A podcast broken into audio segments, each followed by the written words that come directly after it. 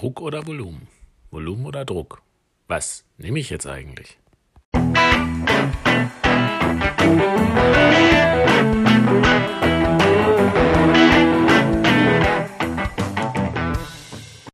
Herzlich willkommen zu einer neuen Folge des Podcasts Kochbuch Anästhesie, der Podcast von Anästhesisten für Anästhesisten und welche dies werden wollen. Ja, hallo mal wieder. Ich hatte ja schon in der letzten Folge ähm, so ein bisschen gesagt, dass ich vielleicht so eine kleine Miniserie über Beatmungsformen machen wollen würde. Und äh, wie so oft entstehen auch diese Podcast-Folgen aus Diskussionen mit Kollegen, Schrägstrich Pörtlern. Ähm, wenn man so Sachen erklärt an der Beatmungsmaschine, dann kommt man manchmal auf Dinge, die man selber halt immer so macht, die man nie hinterfragt. Und auf der anderen Seite sieht man auch manchmal Dinge, die einfach irgendwie nicht so ganz logisch sind oder die man irgendwie als Anfänger ein bisschen schwierig äh, verstehen kann. Ähm, ich würde mal mit so ganz einfachen Dingen anfangen und zwar mit der Beatmungsmaschine, die man so im OP hat. Ich denke, die meisten haben ungefähr dieselben Beatmungsformen. Die Beatmungsformen sind etwas einfacher als die auf der Intensivstation. Da gibt es viel, viel mehr. Da gibt es auch viel mehr Maschinen, ähm, verschiedene Maschinentypen mit verschiedenen Parametern, Einstellungen, Atemmustern. Ähm, insgesamt, falls ich hier irgendwelche Markennamen sagen sollte, und äh, sind natürlich alle Rechte bei den Herstellern und ich will da nichts ähm, für mich äh, irgendwie claimen. Gut. Prinzipiell im OP kann man entweder volumenkontrolliert oder druckkontrolliert beatmen. Das weiß, glaube ich, jeder. Ähm, das sind die zwei Hauptknöpfchen, die man da hat. Was bedeutet das jetzt? Ist eigentlich auch relativ simpel. Die volumenkontrollierte Beatmung im Englischen, die meisten äh, Atemwegs- oder Beatmungsmuster werden irgendwie englisch abgekürzt, VCV oder VC, Volume Controlled Ventilation.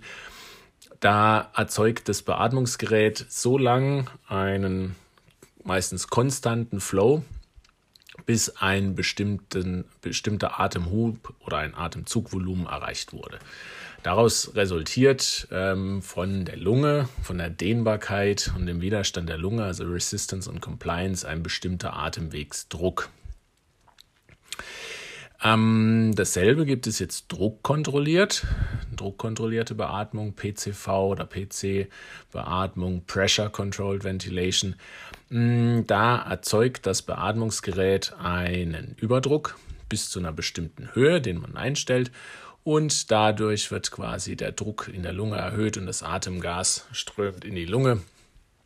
Und ähm, abhängig von wieder Resistance und Compliance von dem Patienten aber auch von dem Compliance der Schläuche etc.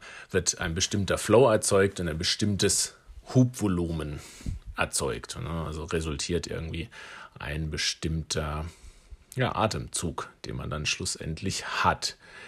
So, wenn wir schon dabei sind, was kann man denn da so einstellen bei diesen lustigen Maschinen?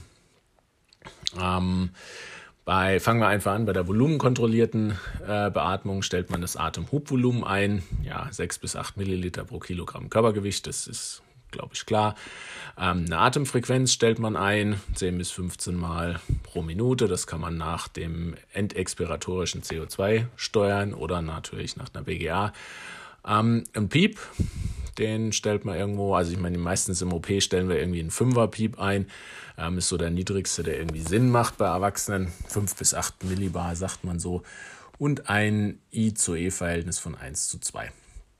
Und dann kann man natürlich noch ein FiO2 einstellen, wie viel Sauerstoff kriegt der Patient. Ähm, und was ganz wichtig ist, eine Druckbegrenzung. Das ist quasi ein Grenzwert.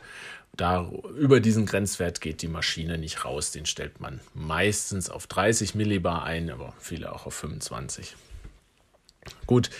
Ähm, was sind jetzt die Vorteile gegenüber der druckkontrollierten Beatmung? Man hat halt ein ganz genaues Hub- und Minutenvolumen eingestellt. Wenn es nicht an, den, an die Grenzwerte äh, schlägt, dann hat man ähm, einfach, äh, wird dieses Hub- und Minutenvolumen appliziert, unabhängig von der Compliance der Lunge und des Thoraxes. Na, das ist vor allem im OP ähm, eine ganz praktische Sache, weil es gibt ja doch durchaus Lagerungen im OP ähm, oder also Da Vinci zum Beispiel oder auch ähm, ja einfach äh, Situationen, wo der Chirurg sich auch ein bisschen auf den Thorax abstützen muss, die einfach die Compliance des Thorax verändern.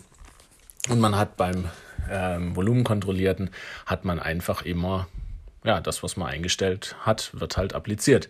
Das ist auch gleichzeitig der Nachteil gegenüber der druckkontrollierten Beatmung. Man hat natürlich ein Risiko für ein Baro- oder Volumentrauma. Ne? Das ist klar. Da muss man ähm, die Grenzwerte ordentlich einstellen und äh, kontrollieren und auch reagieren vor allem natürlich auf ähm, wenn es da piepst. Ne?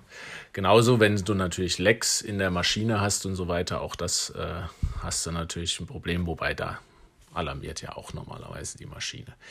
Ja, was stellt man ein, wenn man druckkontrolliert beatmet?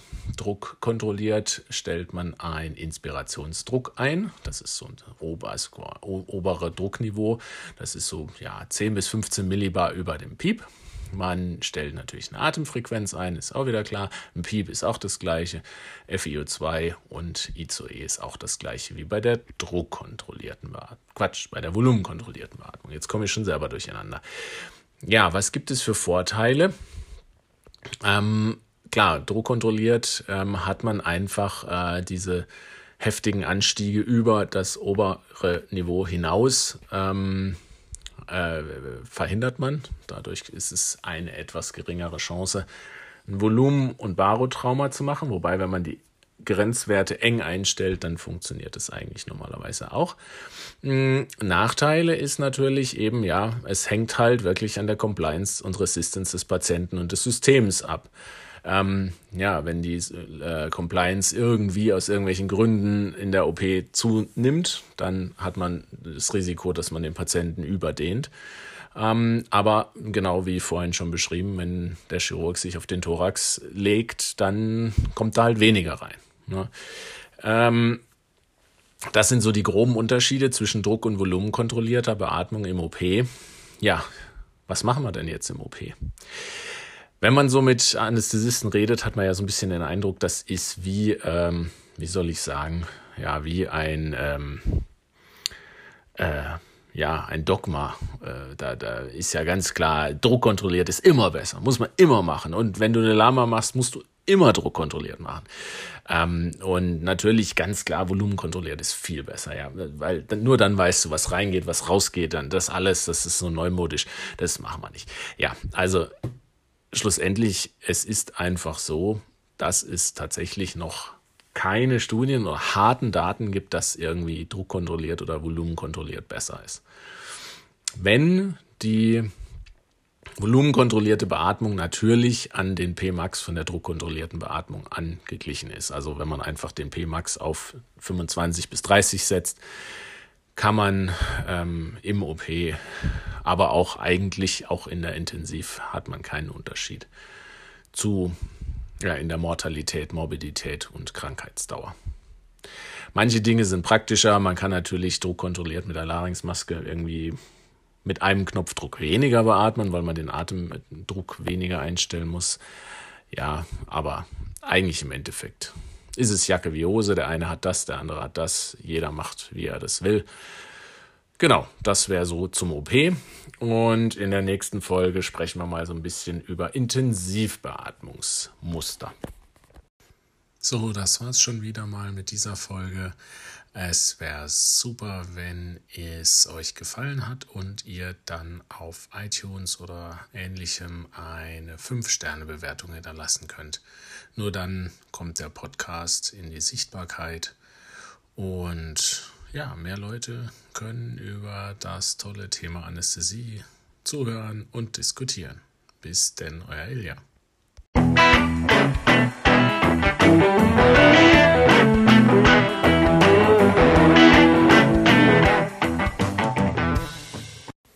Wir wenden hier bei diesem Podcast größte Sorgfalt an, um korrekte Informationen rund um die Anästhesie zu geben. Dieser Podcast ist nur an medizinisches Fachpersonal gerichtet. Allerdings sind wir nicht immun vor Fehlern und übernehmen keine Gewähr für den Inhalt des Podcasts und dessen klinische Anwendung. Jeder ist für sein Handeln selber verantwortlich und wir empfehlen diesen Podcast nicht als einzige Grundlage für die Behandlung von Patienten zu verwenden.